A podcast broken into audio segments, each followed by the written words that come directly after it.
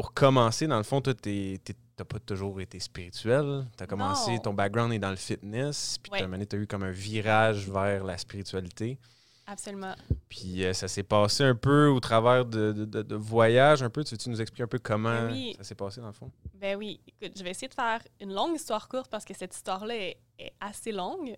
Mais j'ai tout le temps été spirituelle, en fait. Depuis que, depuis que je suis tout petite, j'ai ça à l'intérieur de moi. Je crois, euh, de juste croire à quelque chose de plus grand que moi. Puis je me rappelle de, depuis que je suis tout petite, en fait, moi, je croyais, en fait, on m'avait un peu imposé la croyance de Dieu, la, la religion catholique. Donc, j'allais me coucher, puis je parlais à Dieu, juste parce que j'avais besoin de parler à cette puissance-là qui était plus grande que moi. Par tes parents ou plus par, mettons, l'école? Les deux. Ben, en fait, mes, mes, parents n'ont jamais été hyper religieux, mais ils voulaient que je sois baptisée. J'ai fait ma première communion, ma confirmation. Donc, c'était juste important pour la culture familiale, pour le fait que qu'on représente la culture catholique, la religion catholique, bien qu'on n'était pas pratiquant. Mhm. Euh, mais mes parents, ma mère a toujours cru en, Dieu, au petit Jésus, elle en parlait souvent. Donc, j'ai eu cette croyance-là étant très jeune, puis c'était un peu, pour moi, un moyen de vraiment, je crois, me connecter à ma spiritualité depuis que je suis toute jeune. Donc, ça, je crois que c'est tout le temps quelque chose que j'ai eu en moi, du plus jeune que je me rappelle.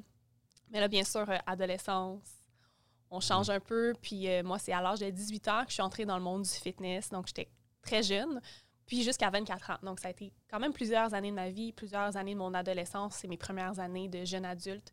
C'est un milieu euh, très, très, très focusé, bien sûr, sur l'apparence, sur le physique. L'image, oui. Exactement. Puis, euh, après avoir baigné là-dedans pendant 5-6 ans, c'est comme si l'éveil était imminent. Je, me rappelle que j'étais plus bien, euh, j'étais plus heureuse. En fait, je me demandais pourquoi il fallait tout le temps que j'accomplisse quelque chose ou que j'atteigne un certain physique pour être heureuse, puis pour avoir une définition du succès.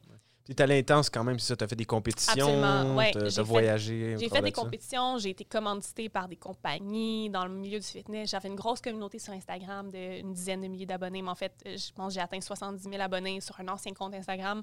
Donc, j'avais vraiment comme une carrière dans ce milieu-là, mm. même étant très jeune. Puis moi, je pensais que ça allait être ma vie. Mais non, à 24 ans, j'ai j'ai participé à une dernière compétition de bikini fitness. Donc, moi, j'étais dans la catégorie bikini. J'en ai fait plusieurs dans les cinq années que j'en ai fait. Et euh, puis, la journée de la compétition, je me suis rendu compte, c'est tellement pas mon milieu, c'est tellement pas mon monde. Je connecte pas avec ces gens-là au niveau que je voudrais connecter. Puis, c'est la compétition, c'est la journée que j'attends depuis des mois. Je suis même pas heureuse, je suis même pas épanouie. Donc, je pense que ça a été, en fait, vraiment le cataclysme qui a poursuivi mon éveil, que j'avais déjà démarré en 2016-2017, j'avais commencé à m'intéresser peu, peu, à peu à la loi de l'attraction. J'écoutais quelques podcasts, je faisais quelques lectures. Donc, je commençais vraiment à baigner dans le monde du développement personnel, spirituel. C'est-tu un peu le, le, monde du fitness qui t'a amené vers le développement personnel un peu? Oui, ben en fait, c'est vraiment les... C'est drôle à dire, mais c'est vraiment de suivre certaines personnes sur les réseaux sociaux qui, eux, avaient leur réveil spirituel, puis de me questionner c'est ça que je trouve magnifique des réseaux sociaux quand tu suis certaines personnes. Moi, j'avais des amis qui vivaient des éveils spirituels. Ça m'a amené à me questionner moi-même sur ma mission dans le monde du fitness, mes intentions. C'était quoi mes intentions réellement? D'ailleurs, pour ça que ton nom de ton podcast est intentionnel. C'est quelque chose de hyper important pour moi, le pouvoir de l'intention. ça a commencé vraiment là. Je me suis dit, c'est quoi mes intentions dans ce milieu-là depuis le début? Puis, ça a vraiment fait remonter des blessures du passé d'acceptation, de validation, de du perfectionniste, que les gens me voient comme euh, quelqu'un qui justement qui est parfait, euh, recevoir de la validation, recevoir des éloges. Bref, euh, beaucoup, beaucoup de blessures du passé qui sont remontées. Puis bien que j'ai appris énormément dans ce milieu-là, je me suis rendu compte que mes intentions n'étaient pas où je voulais qu'elles soient. Et c'est là que j'ai démarré vraiment un grand processus de développement personnel, développement spirituel, où mon éveil a comme eu un gros boom. tellement que ça me, j'ai quitté mon emploi corporatif que j'avais depuis deux ans en marketing et je suis partie voyager comme de fait. J'ai voyagé presque six mois en 2018, euh, vraiment toute seule, solo. Sauf le dernier mois où j'étais en Inde avec des amis, mais ça a été vraiment le, le voyage le plus spirituel. Euh, j'ai passé un mois, j'ai fait ma formation de yoga à Rishikesh, qui est comme le berceau spirituel de l'Inde, le berceau du yoga. Donc, euh, ça a été incroyable comme voyage. Puis je suis revenue, puis j'ai vraiment comme ressenti cet appel-là de, de, pousser ces connaissances-là que j'avais acquis, puis de, de les partager avec le monde. C'était comment l'Inde, justement? C'était... Oh mon Dieu, c'était... Moi, j'ai adoré ça.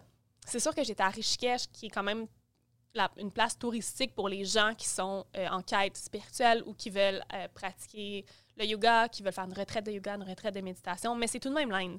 Donc, c'est très, très, très différent. Euh, tu te rends compte que les priorités en Inde ne sont pas du tout les mêmes que nos priorités ici. les gens vivent complètement différemment, mais les gens sont heureux avec moins. Moi, j'ai adoré ça, même que j'y retourne n'importe quand, puis je veux faire d'autres endroits parce que j'ai fait Rishikesh, j'ai fait Delhi très brièvement avant d'aller au Taj Mahal. mais ça m'a ça vraiment apporté une belle perspective et ça me. Moi, quand je voyage, je trouve que la plus belle chose que ça m'amène, c'est la reconnaissance pour ce que j'ai, pour où je vis. Euh, autant que j'adore visiter ces pays-là, quand je reviens, surtout après avoir passé un long séjour, je suis tout le temps hyper reconnaissante de vivre à Montréal, d'avoir la sécurité que j'ai, l'abondance que j'ai, euh, puis de juste être aisée, être bien. Donc, ça m'a vraiment apporté une belle perspective je suis revenue de l'Inde, puis pour vrai, j'ai eu qu'est-ce qu'on appelle la, la, dépression post-Inde, que les gens ont parfois. Puis, dépression, c'est peut-être un peu exagéré, mais c'est comme si je revenais dans la Matrix, puis j'étais comme, wow, qu'est-ce qui se passe? Pourquoi les gens sont frustrés après ça? Pourquoi les gens, ils n'ont pas les priorités à la bonne place? C'est important l'aspect communauté, il faut faire ça comme ça, il faut pas faire ça comme ça. Fait que j'ai vraiment eu une semaine où j'étais comme un peu déboussolée, puis j'avais quasiment le goût de retourner en Inde et d'y vivre. Puis après ça, ben, ça m'a juste illuminé sur, OK, je comprends ma mission en ce moment, puis qu'est-ce que je dois faire. Ouais. Fait que c'était très puissant, là. Ouais, de, de, de, se rendre compte de la matrice, ça, je trouve, je trouve ça important. Moi, je pense beaucoup à la matrice. Justement, je trouve ça très intéressant de comprendre des fois euh, comment, justement, nos, nos, perceptions peuvent être, euh, peuvent être contrôlées, puis comment on peut sortir, puis voir la vie différemment, sortir des perceptions qu'on a, la, la version de toi-même d'il y a six mois, ou juste avant ton voyage d'Inde, puis après, c'est Puis en fait, les gens les gens qui se demandent la matrice, comment t'en sors, en fait, faut juste, c'est juste de sortir, comme d'ouvrir la porte puis de sortir comme tu sortirais de n'importe quelle pièce ou bâtiment. c'est vraiment ça, sortir de la matrice. Il faut pas que tu fasses une incantation particulière. C'est vraiment de prendre la décision intentionnelle et consciente d'en sortir et de créer ta propre réalité. Puis c'est ce que j'ai fait depuis décembre 2018 quand je suis revenue de l'Inde. Ouais. De comprendre, de te questionner, est-ce que tu es dans la matrice aussi? Parce que dans le fond, il faut que tu sois conscient que peut-être que tu es dans une certaine matrice. Puis c'est quoi la matrice? on voit le film La Matrice comme qui est comme un peu une image. Euh, de ce que c'est dans la réalité, mais c'est un peu, ça, notre, comme tu l'as dit, notre propre réalité qu'on se crée, de comment on perçoit le monde, tout ça. Puis tu te poses une question, est-ce que je, suis dans la matrice, est-ce que je pourrais être dans la matrice? Tu vois qu'il y a une possibilité de, là, là, tu peux sortir, mais si tu te questionnes pas, si tu sais pas que... Qu'il y en a une, exactement, qu'il y a une possibilité que tu en fasses partie. Ouais. Absolument. Comme, euh, comme justement, 2020, on, on voit des fois des chocs de gens dans la matrice et des gens hors matrice ou ce qu'on vit dans deux mondes complètement différents. C'est comme s'il y a une division, absolument, c'est vraiment. Puis en plus, c'est drôle parce qu'il y a beaucoup, beaucoup de, canalisateurs, de médiums qui ont, mhm. prédit qui, ont, qui ont eu des prédictions par rapport à ça, que comme si la Terre allait vraiment se diviser en deux. Les gens qui sont dans la matrice et les gens qui s'éveillent qui, sont, qui comprennent en fait qu'est-ce qui se passe réellement. C'est vraiment ça qu'on voit en ce moment. Là. deux clans bien distincts. Puis des fois, c'est drôle, c'est ça, sur les médias sociaux, de regarder. C'est rare que je vous. J'essaie de, de, faire attention à mon utilisation des médias sociaux, de pas trop y aller, mais comme tu y vas, des fois, tu regardes des commentaires en dessous de certains articles, puis tu vois, genre, les. Les gens sont dans. Ouais, ah, ouais. Le fossé est énorme entre comme des gens qui, qui, ont des perceptions différentes. Puis c'est comme, comme tu dis, il y a de la division énormément. C'est assez impressionnant de voir ça. Vraiment. À quel point ça peut aller. Là. Ouais, fait que là, tu reviens d'Inde, là, tu réalises qu'il y a une matrice où tu étais peut-être dans la matrice avant, puis là, tu es sorti de là après l'Inde. Puis comment ça s'est déroulé un peu ton parcours pour devenir aujourd'hui comme coach, euh, tout ça. Puis, euh, ben, j'ai tout le temps eu un pas dans l'entrepreneuriat en ligne depuis mes années de fitness, en fait. J'ai été un peu dans les pionniers à commencer à vendre des programmes en ligne, d'entraînement, etc. Donc, j'ai comme vraiment suivi cette tendance-là. Puis c'est ce que je voulais faire parce que moi, je suis quelqu'un qui a la, valeur de la liberté. C'est très, très, très important pour moi. J'ai besoin d'être libre dans la vie. On ne peut pas me mettre dans un moule et me dire quoi faire. Donc, je voulais continuer dans cette veine-là, surtout que je venais de démissionner d'un emploi corporatif qui m'avait confirmé que c'était clairement pas ce que je voulais faire dans la vie. Euh, puis je l'ai quand même fait pendant deux ans, donc je suis contente d'avoir cette expérience-là. Euh, puis j'avais déjà une belle communauté euh, en ligne c'est sûr que la communauté n'était pas 100% alignée avec qui je devenais. Donc, euh, j'ai, je me suis démarrée d'une autre communauté. J'ai créé un nouveau compte Instagram. Donc, j'ai délaissé mes 70 000 abonnés de fitness pour repartir à zéro. Euh, puis c'était ça mon but, c'était de créer une communauté intentionnelle. Puis c'est le nom de mon podcast, c'est le nom de ma, communauté, c'est comme ça que je l'appelle.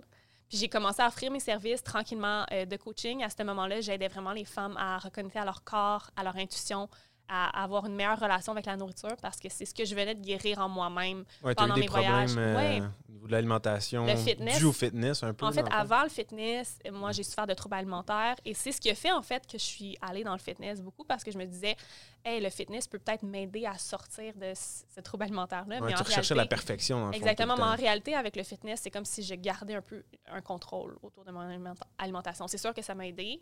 Je suis sortie de mes troubles alimentaires d'anorexie euh, et euh, de. C'est quoi le mot? Je l'oublie, là, mais. euh, pas leur. Bref, un- ça commence par O, mais quand tu es très, très, très obsédé avec l'alimentation euh, naturelle puis que de l'alimentation par- parfaite.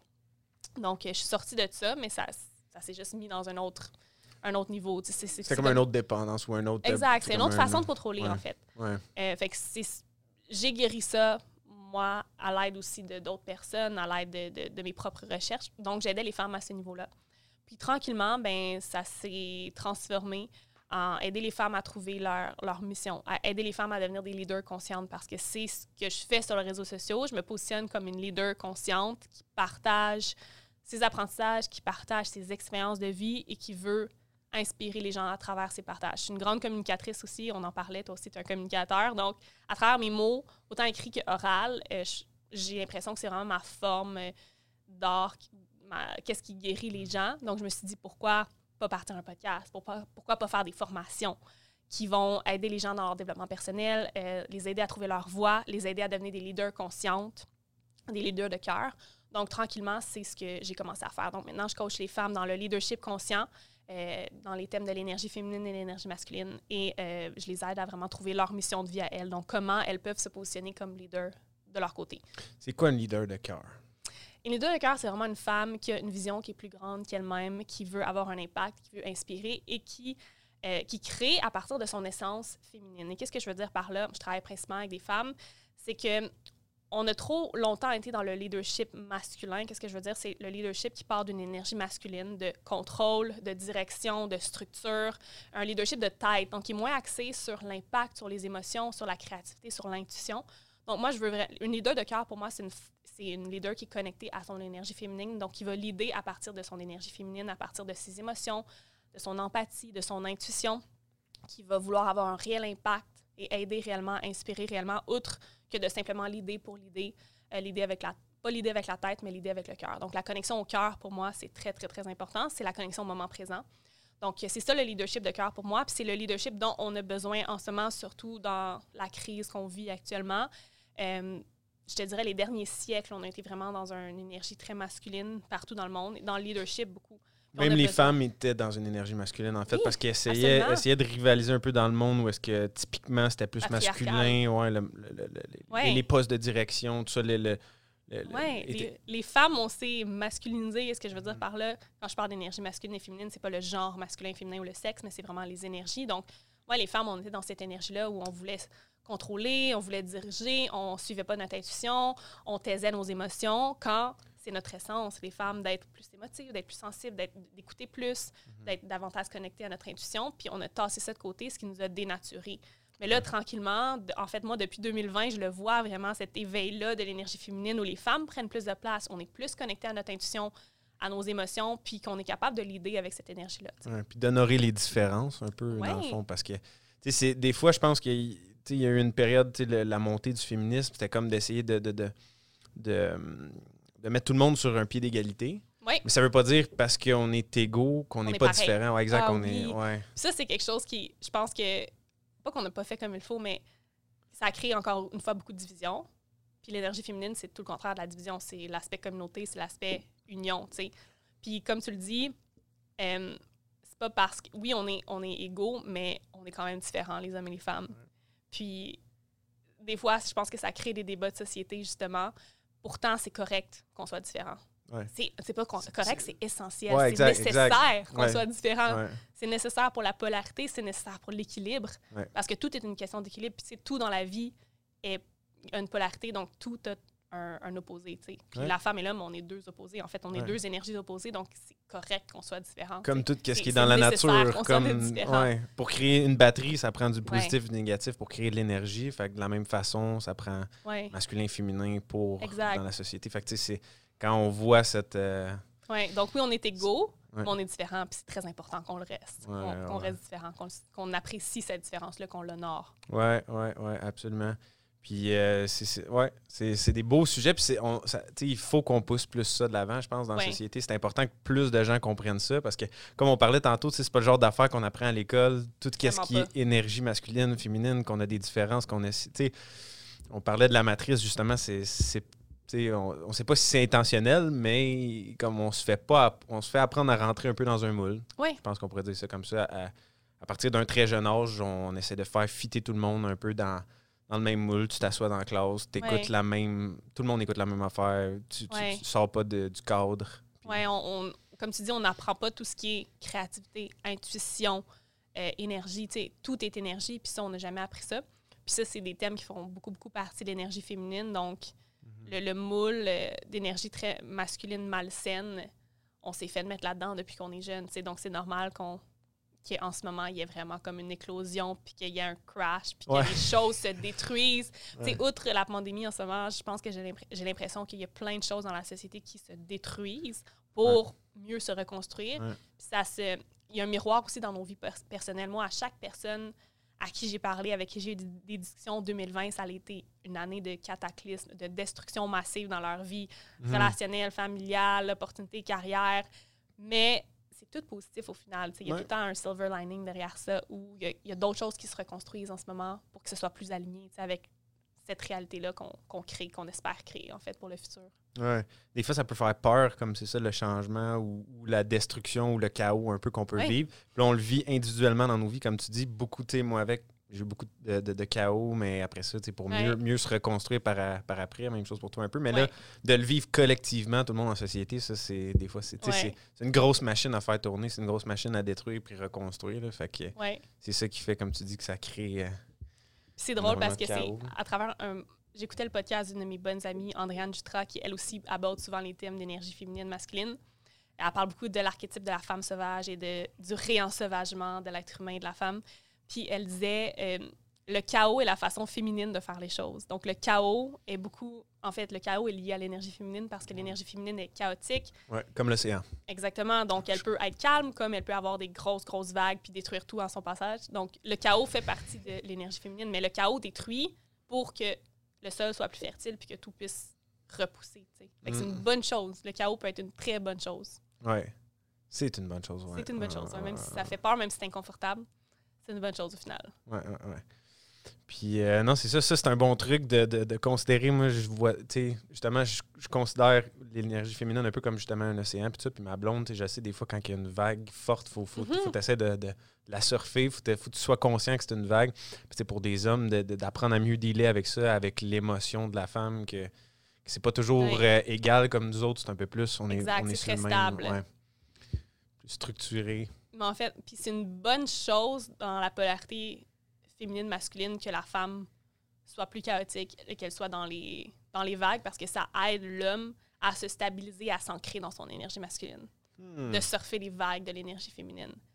Puis il va être capable de le faire si, euh, si la, la, femme a une confiance absolue, absolue en l'homme et vice-versa. Fait que c'est très, très, très positif. Souvent, on va voir ça très négativement dans les relations homme-femme, dans la polarité homme-femme, mais en fait, c'est hyper sain et positif qu'une femme puisse vivre pleinement son chaos et ses émotions et qu'elle puisse avoir cette présence masculine-là qui l'aide. Pour la grounder. Pour la grounder et que mm-hmm. lui, non, non, seulement ça la ground elle, mais lui, ça l'aide à se grounder de vivre ces vagues-là parce qu'il s'ancre davantage dans son énergie féminine puis ben, il lit la rivière, dans le fond. C'est lui qui soutient ça.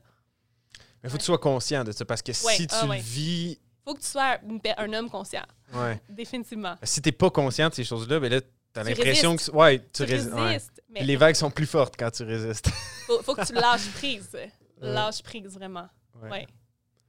C'est intéressant. Puis comment t'en es venu justement à. Parce que c'est un processus, l'éveil spirituel, c'est un processus que ça t'a commencé, ça fait quoi, 4-5 ans à peu près? Ouais, je dirais fin 2016, j'ai commencé à avoir mes à tremper mes orteils. C'est ça. Mais là, tu trempes l'orteil, puis après ça, ça va de plus en plus. Puis ouais, là, tu nages dedans. Nage dedans. Mais comment, tu sais, c'est quand justement tu es, devenu plus consciente de ça, de ton de l'énergie masculine, ou comment ça s'est passé un peu ton, ton éveil progressif, si on peut dire? Ben, c'est ça, en 2016, fin 2016, début 2017, c'est vraiment à travers certaines personnes que je suivais Donc, c'est drôle, une bonne amie à moi qui s'appelle Valentina, euh, qui, mais, en fait, elle est canadienne, elle vit maintenant aux États-Unis, qui a euh, complètement arrêté le fitness. Elle était pro IFBB Pro Bikini, puis elle est partie voyager, puis elle a vécu un méga éveil spirituel, elle a fait sa, son cours de professeur de yoga en Inde aussi.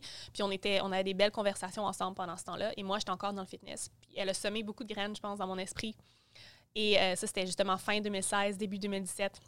Donc, à cause d'elle, j'ai commencé à tranquillement écouter des, des, podcasts sur la loi de l'attraction, mhm. à écouter des vidéos de Abraham Hicks sur la loi de l'attraction. J'ai l'impression que beaucoup de gens commencent comme ça. Tu as regardé Le Secret, j'ai regardé le documentaire Le Secret. Donc, c'est. Mais au début, tu étais sceptique un peu? Parce que des fois, en tout cas, je sais pas, moi, personnellement, j'ai commencé à. tu vois tout ça, tu y crois, tu y crois de plus en plus, tu y crois de plus en plus. Puis à un moment il y a comme un moment où que, ça se confirme, je sais pas, as-tu vécu un peu ce genre pas, de. moi, je suis vraiment quelqu'un qui est très connecté à ses émotions, ses intuitions. Je suis pas. Euh, tu sais, je sais pas si tu as déjà fait le test Meyer-Briggs, mais je suis INFP dans ce test-là. Fait que je suis comme intuitive. Euh, tout ce qui est genre émotion, introspection, intuition, je suis genre à 100 là-dedans. Puis tout ce qui est rationnel, pensée logique, je suis comme à l'autre opposé. C'est pas que je pense jamais rationnellement puis logiquement, mais mon, premier réflexe, c'est tout le temps de me connecter à mes émotions, à mon intuition. Fait que ça a été quand même facile de. Ça a été hyper facile pour moi. Tout de suite, quand, justement, tout de suite, quand je me suis intéressée à, la loi de l'attraction, j'ai commencé à observer autour de moi quand je manifestais, quand la loi de l'attraction se manifestait dans ma vie. Je prenais des notes. J'en parlais à une de mes amies qui, elle aussi, était vraiment, vraiment euh, dans ce sujet-là. Donc, ça a vraiment été très rapide pour moi de me connecter à cet aspect-là de spiritualité, de magie un peu. Ouais. Euh, je pense que c'est peut-être plus facile pour la femme de se connecter rapidement à la spiritualité que, pour l'homme, parce que moi, je luttais un peu, on dirait, j'ai le côté intuitif beaucoup en dedans de moi. Mais euh, c'est ça, tu tout le temps le rationnel en bas. Puis là, ouais, mais attends, il faut, faut, tester si tu veux. On a, on a le lâcher-prise plus facile qui est connecté à notre énergie féminine. Donc, je pense que ça a été aussi tranquillement le début de ma reconnexion à mon énergie féminine parce que toutes ces années de fitness-là, j'étais 100% dans une énergie masculine de structure, de contrôle. Là, à cette période-là, j'étais beaucoup plus rationnelle, c'est vrai. J'étais le genre de personne qui, voulait lire des trucs scientifiques, avoir des preuves scientifiques. Puis euh, dès que j'ai commencé à embarquer dans ce milieu, le développement personnel et spirituel, c'est comme si ça a tout de suite fait le switch de OK, je peux lâcher prise, je peux me connecter à ce côté de moi qui est plus intuitif, qui est plus observatrice. C'est paradoxal un peu parce que c'est ça, tu disais, j'ai écouté un, podcast pour, euh, pour, me préparer un peu. Puis ben je pense que tu disais dans un des podcasts que euh, comme tu avais un, manque de confiance en toi pendant ces années-là où tu faisais du fitness, puis comme, puis tu dis que tu étais connecté en plus à l'énergie masculine, mais pourtant, c'est comme un peu l'image que tu projetais à ce moment-là, c'était complètement l'inverse. Tu étais comme la belle fille, tu faisais des concours de bikini, super confiante. C'était justement comme ma, protection pour que les gens pensent que je suis très, très confiante, en, que j'ai confiance en moi, puis pour recevoir la validation des autres. T'es belle, t'as un beau corps, bravo pour tes accomplissements, parce que j'étais tellement pas confiante que j'avais besoin de, ces, de cette validation externe pour OK, je suis peut-être un petit peu confiante, peut-être que finalement j'ai du succès. J'avais tout le temps besoin de quelque chose à l'extérieur de moi pour me valider. Ça a été une histoire de ma vie. En fait, ça a commencé. C'est des blessures qui commencent très jeunes avec mes parents. J'avais besoin de la validation des parents. J'avais besoin de la validation de mes profs. Après ça, c'était la, validation des, des, gens sur les réseaux sociaux, des autres en général dans le monde du fitness. Donc, ça cachait un manque profond de confiance en moi. Comment tu es arrivé à, résoudre un peu ce, manque de confiance-là ah, ou le besoin de validation? vraiment en plongeant à l'intérieur de moi, puis en comprenant que j'ai toutes les réponses à l'intérieur de moi. ça peut paraître super cliché comme réponse, mais mhm. je pense que le développement personnel puis le développement spirituel, c'est vraiment ça. C'est une quête de sens à l'intérieur de toi. J'ai arrêté de chercher tout le temps à l'extérieur de moi des réponses, à chercher des amitiés, à chercher des relations. Puis je me suis posé des vraies questions, puis j'ai laissé remonter qu'est-ce qui devait remonter. je me suis rendu compte que j'avais beaucoup de blessures du passé.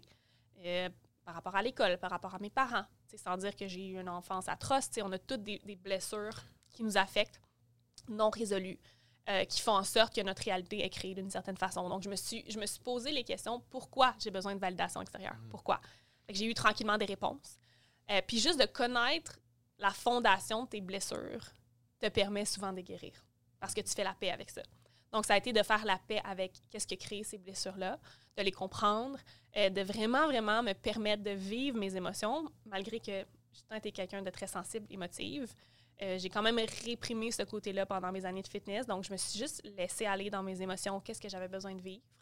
Euh, puis aussi de, de prendre, de vraiment extérioriser et de dire qu'est-ce que j'ai envie de dire. Parce que j'avais beaucoup cette peur-là de m'exprimer en pensant que j'allais jamais dire la bonne chose. Parce que je voulais que je, voulais dire la bonne chose pour que les gens approuvent de ce que j'ai à dire. Ça vient encore un Donc, j'avais un énorme blocage du chakra de la gorge, on peut dire comme ça. Euh, les gens qui connaissent les chakras vont comprendre. Bref, le centre énergétique lié à la communication. Donc, euh, je me permettais pas de dire tout ce que je voulais dire. Donc, en commençant à vraiment exprimer réellement qu'est-ce que j'avais envie d'exprimer, donc partir mon podcast, ça a été une énorme sortie de zone de confort pour moi. Si vous écoutez le premier épisode par rapport à 88 que je viens de sortir, vous allez voir que c'est deux timbres de voix complètement différents, mhm. Deux femmes différentes. J'ai vraiment appris dans cette expérience-là. Qu'est-ce qui t'a poussé à, le partir au début, ton podcast? J'en écoutais, j'adorais ça. Puis je, me disais, hey, ça serait incroyable que je puisse avoir mon podcast. Puis j'ai tellement de choses que j'aimerais dire, mais j'ai peur, mais je sais pas si je suis une bonne communicatrice orale.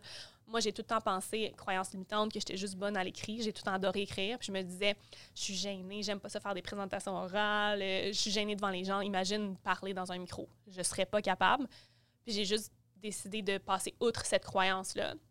Comme de fait, mes premiers podcasts, c'est pas les meilleurs. Mais j'ai partagé mon message, ça a rejoint des gens, puis ça m'a ça m'a juste confirmé que c'est quelque chose que je devais poursuivre. Fait que ça, ça m'a vraiment aidé à débloquer ce, centre énergétique, ma gorge, à commencer à m'exprimer, à pas avoir peur de m'exprimer. Puis euh, aussi sur Instagram, euh, de, juste parler de ce que j'ai vraiment envie de parler, puis pas tout le temps penser à ce que les autres ont envie d'entendre. Et puis ça, ça me ça m'a vraiment extraverti, si on peut dire, parce que je me suis tout le temps considérée comme quelqu'un de très introverti et je le suis. J'ai besoin de passer du temps seul pour me réénergiser, mais j'ai tellement plus peur d'être en groupe, de parler devant des gens, de faire des podcasts, même que j'aime ça, ça me nourrit maintenant. Donc, j'ai vraiment juste décidé de faire un travail aussi sur toutes mes croyances limitantes que j'avais.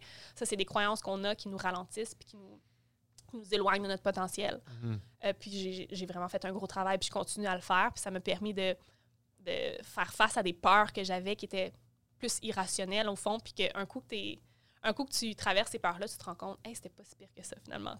J'avais plus peur d'avoir peur que de vraiment peur de la vraie chose en soi parce que je l'ai fait, puis c'est incroyable. Ouais.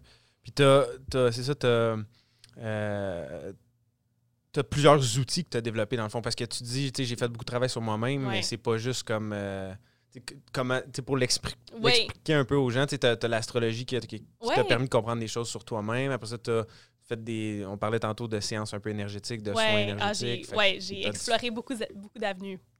Je dirais que la, première chose qui m'a vraiment aidé, vraiment guéri, c'est le journaling, l'écriture. Mais moi, je suis quelqu'un qui écrit à la base. Euh, j'adore écrire.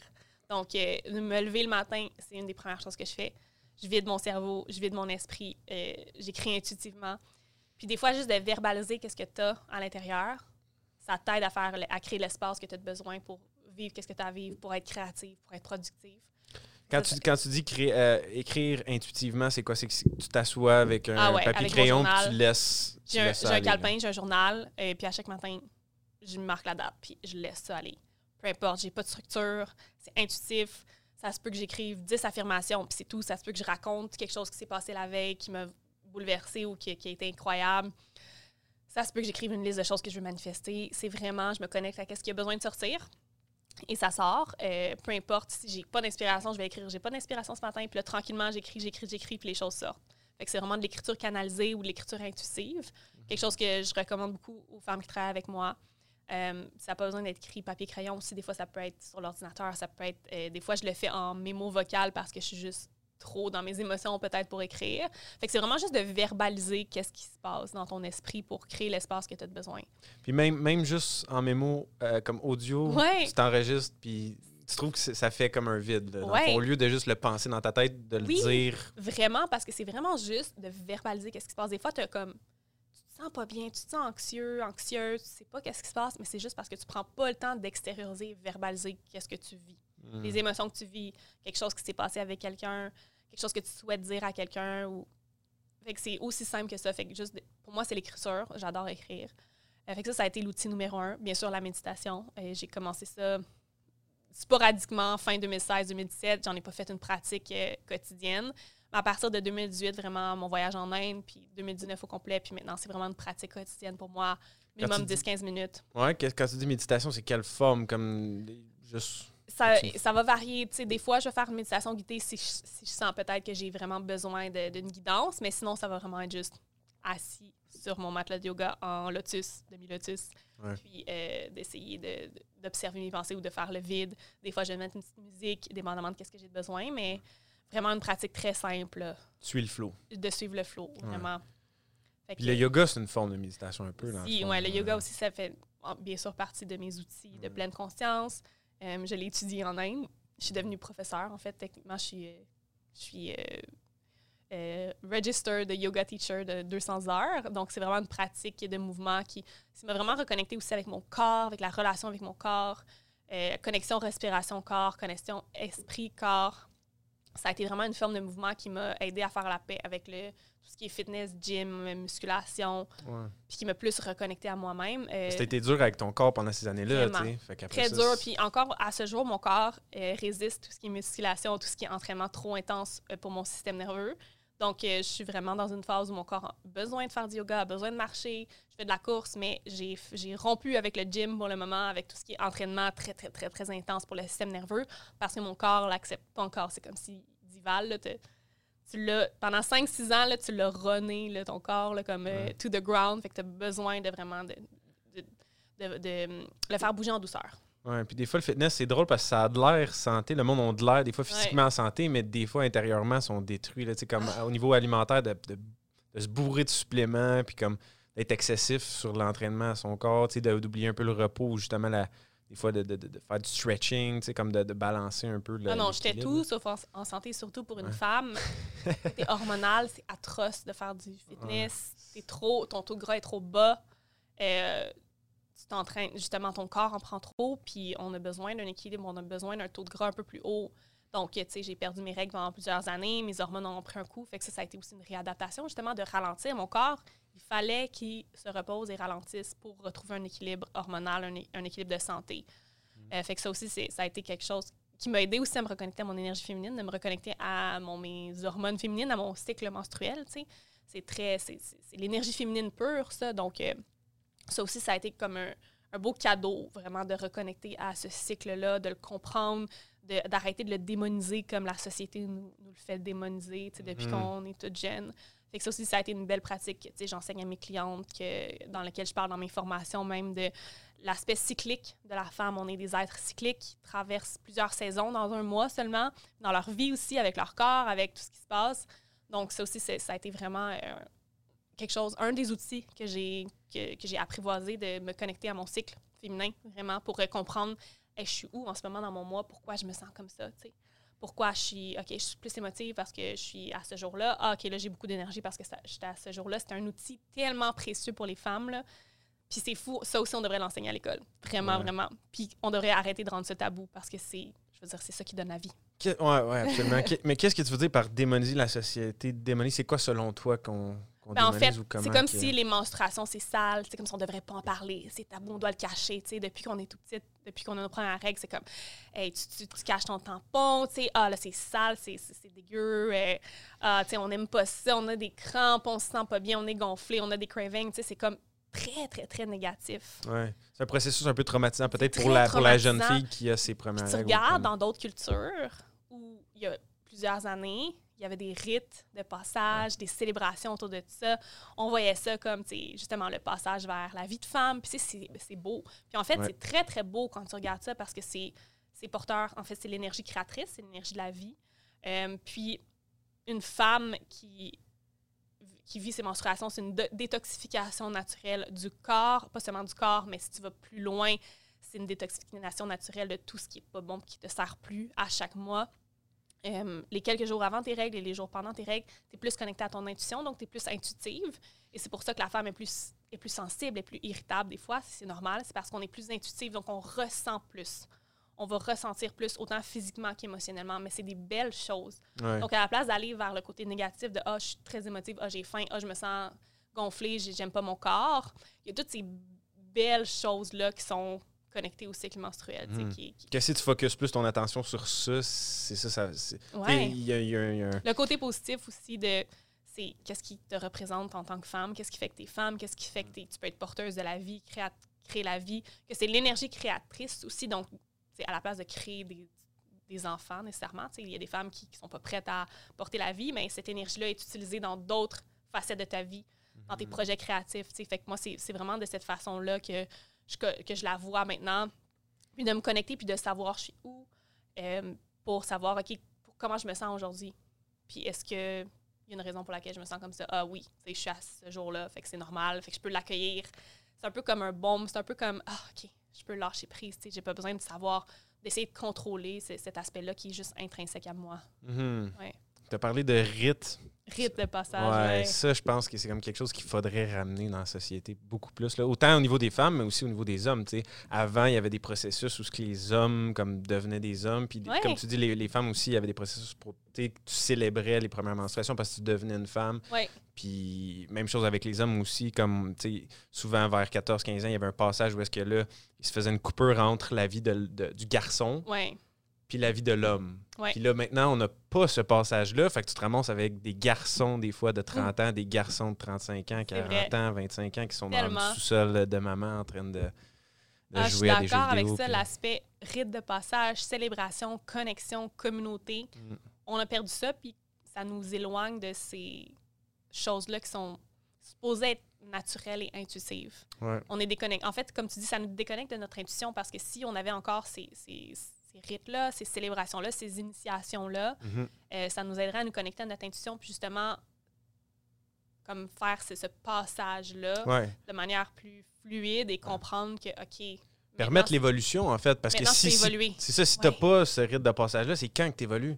C'est comme tu es censé le figurer par toi-même. comme Avant, il y avait une structure autour, comme avec les tribus, il y avait une structure dans la société qui, faisait ça. On retourne loin en arrière, mais là, maintenant, il n'y a comme pas ces. on a des rites de passage, mais ils sont différents, ils sont pas la même chose. C'est l'école, souvent.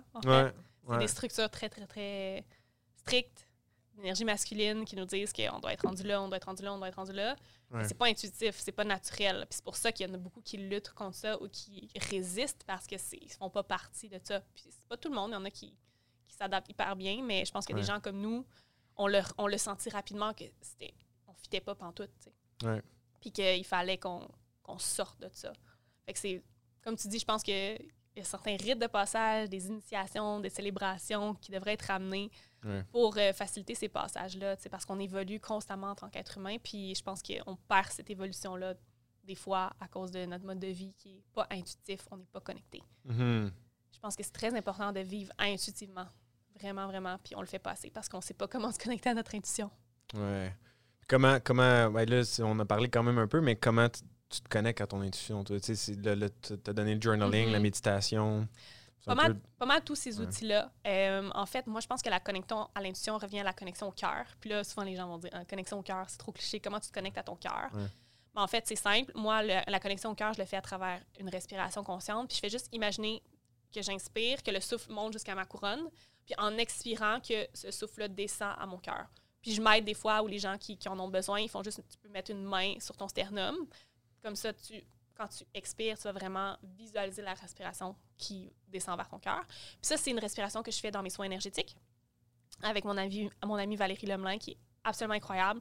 Donc ça, c'est aussi un outil, quand tu me demandais les outils que tu utilises, que j'utilise justement pour tout ce qui est mon développement personnel et spirituel. C'est Valérie Hamelin? Lemelin. Lemelin, Oui, L-E-M-E-L-I-N. Fait que elle, elle m'a vraiment appris cette, cette respiration de connexion au cœur-là. Puis c'est quand je suis dans mon cœur que mon intuition est la plus forte non seulement ça, mais en la pratiquant moi-même au quotidien, je me rends compte que dans la vie de tous les jours, même quand je suis en train de faire des tâches, quoi que ce soit, mon intuition est davantage allumée. Puis je ressens des choses, je reçois des messages, je reçois des sensations. Donc, plus tu vas pratiquer ça à travers la méditation, à travers le yoga, n'importe quelle pratique qui te ramène dans le moment présent, respiration de connexion au cœur, tu vas cultiver naturellement une intuition plus forte dans ta vie de tous les jours. Mm-hmm. Fait que je pense que l'intuition, c'est vraiment la connexion au moment présent. La connaissance à ton cœur, en fait, à ton authenticité. De faire des choix aussi, de continuellement faire des choix, justement, qui sont connectés à ton cœur et qui sont pas nécessairement, tu sais, oui, la rationalité, ça peut être important, mais qu'est-ce que tu veux réellement? Mais Joe Dispenza, il parle de cohérence cardiaque. Cohérence, oui. J'ai un, épisode de podcast que j'ai enregistré avec un spécialiste dans la biochimie des émotions et on a parlé de cohérence du cœur, justement. C'est très intéressant. Je ne suis pas une spécialiste de ça, fait que je ne me mettrai pas à vous expliquer exactement c'est quoi, là, mais c'est vraiment intéressant. Si le monde veut en apprendre plus, c'est un épisode, c'est avec... Il va sortir avec Yann Herbert, qui est euh, un spécialiste en biochimie, Il a étudié aussi la cohérence du cœur, la biochimie des émotions, vraiment, vraiment intéressant. Euh, ça va sortir dans. Je sais pas, cet épisode-là sort quand, mais très, très, très prochainement. Donc, euh, vous irez voir ça sur mon podcast intentionnel. On en parle. Cool. Puis sinon, tes autres projets qui s'en viennent, je pense que tu me parlais aussi d'un projet euh, avec une gang de filles dans une auberge. Ah ouais, ça c'est vraiment incroyable. Vous l'avez en exclusivité, spoiler sur ce, podcast-là. Mais en fait, la pandémie, ça a vraiment rapproché moi et mon groupe d'amis. Euh, même si techniquement on s'est censé nous éloigner, nous, ça nous a rapprochés. Puis on a justement, on a fait ça euh, pendant l'été, au milieu de la pandémie. On a loué un chalet quand c'était possible de le faire. Puis on était les cinq ensemble. Puis on s'est rendu compte qu'on avait tellement de belles connexions, tellement des belles discussions. Puis on s'est dit, hey, ça serait-tu fou si on pouvait si on avait pu partager ça avec les gens. On aurait probablement tellement inspiré de gens, on leur, aurait appris des choses ça nous a donné l'idée d'éventuellement cohabiter ensemble, de trouver un chalet, trouver une place où on allait pouvoir cohabiter. On voulait le faire l'été, ça n'a pas fonctionné, mais on s'est dit cet automne, ça va peut-être être un meilleur timing. Et comme de fait, on a trouvé l'endroit parfait, une auberge en nature dans le nord. Et on a décidé de faire ça notre havre de coworking, de création de contenu. Puis on va cohabiter là ensemble pendant le confinement. Donc ça va être légal. On va être les cinq ensemble, plus quelques personnes aussi qui sont sur le bail qui vont être avec nous. Euh, on va cohabiter là, c'est un grand espace. On va créer du contenu. Éventuellement, notre projet, ce serait d'avoir une web série de style télé-réalité, peut-être en été 2021, qui présente un peu notre vie ensemble, de cinq filles spirituelles qui cohabitent ensemble, qui, un peu comment ça se passe, que, les, les genres de conversations qu'on a, les genres de petits rituels qu'on fait. Éventuellement aussi, euh, faire des retraites là-bas. Donc, c'est vraiment un super bel espace. Donc, c'est un projet qu'on a depuis mai, en fait, début juin. Puis on a juste tout manifesté ça dans la dernière semaine, des gens qui collaborent avec nous, qui nous aident financièrement. Ouais, vous êtes L'endroit, ouais, on est allé changer. On va vraiment travailler avec des marques pour parce qu'on veut que ce soit un endroit aussi où on peut faire rayonner les marques québécoises. On s'entend qu'en période de pandémie, c'est très difficile pour les, euh, les petites entreprises. Puis on s'est dit, on veut, on veut les aider de notre façon, on veut utiliser notre visibilité pour les aider. Fait que ça, c'est un super beau projet qui démarre euh, dans les prochains jours. On reste là pour un mois pour débuter, mais notre but, c'est de vraiment de rester là à long terme ça, c'est le, premier projet euh, de, cet automne qu'on démarre. Ça, va être, euh, ça va être beau. Donc, euh, vous allez pouvoir suivre ça de toute façon sur les réseaux sociaux, sur nos comptes Instagram. Fait que ça va être une genre de mini télé-réalité, mais en stories Instagram pour le moment, jusqu'à ce qu'on ait notre vraie web série probablement en 2021. On a Sam aussi qui, a enregistré la ben web série. Tu connais-tu Max Rondo? Ben, il m'en parlait tantôt en Il me disait qu'il avait réalisé une web série. Puis j'étais comme, hey, bon contact, nous, c'est ça qu'on veut faire dans les prochains mois. fait que, on pourra en jaser après. Euh, aussi, je voulais que tu nous parles un peu de justement, tu sais, c'est ça, tu développes beaucoup la conscience, souvent dans tes posts Instagram. Des fois, tu crées un peu de, Comment je dirais le bon mot? C'est quoi? Euh, choc? Un peu de choc un peu le monde ou je sais pas? Je pense que je choque, mais de, avec grâce, avec douceur. Ouais. Est-ce que c'est intentionnel? Est-ce que tu le fais dans le but quand tu. Tu sais, comme par exemple, tu as fait une, une, photo où est-ce que. Son, on, où ce qu'on voyait plus euh, tes mamelons sur une photo, ça, puis comme ça a choqué un peu des gens, mais comme moi, je trouvais ça vraiment beau de voir parce que ça fait évoluer les, la, conscience des gens. Ça, c'est intentionnel que tu le fais. C'est un processus. mais c'est drôle parce que c'est tout le temps. Oui, c'est intentionnel quand je vais faire la publication, mais par exemple, quand la photo a été prise, c'était pas intentionnel que je me disais cette photo-là, ça va être dans le but de la publier et de provoquer. C'était vraiment, comme j'explique, euh, en fait, en fait, je, mets en contexte, j'ai eu un photoshoot récemment avec une, photographe que j'adore. Je porte une robe qui est très moulante et que le mhm. tissu fait paraître mes mhm. mamelons. Je porte mhm. pas de, de, de, brassière et voilà la photo. On voit mes mamelons. C'est une super belle photo. C'est aucune énergie sexuelle. Je suis juste euh, une énergie de douceur. Je suis en nature. Je trouve la photo incroyable. Je me dis, eh, que je la publie? Puis la résistance que j'avais de la publier, c'était parce que je voulais pas déranger les gens. Mais moi, de mon côté, je suis très à l'aise avec mon corps. Donc, je me suis dit, let's go, let's do it. Puis j'ai j'ai fait une caption euh, de style poétique, parce que je suis très poète aussi, j'aime mm écrire des poèmes qui, qui, parlent de que le corps humain, c'est comme une forme d'art, puis on doit laisser l'art être, tout simplement. Euh, mm. Fait que c'était comme un message subtil qui, faisait, qui disait que, regardez cette photo-là, mon corps, c'est de l'art, le corps de tout le monde, c'est de l'art.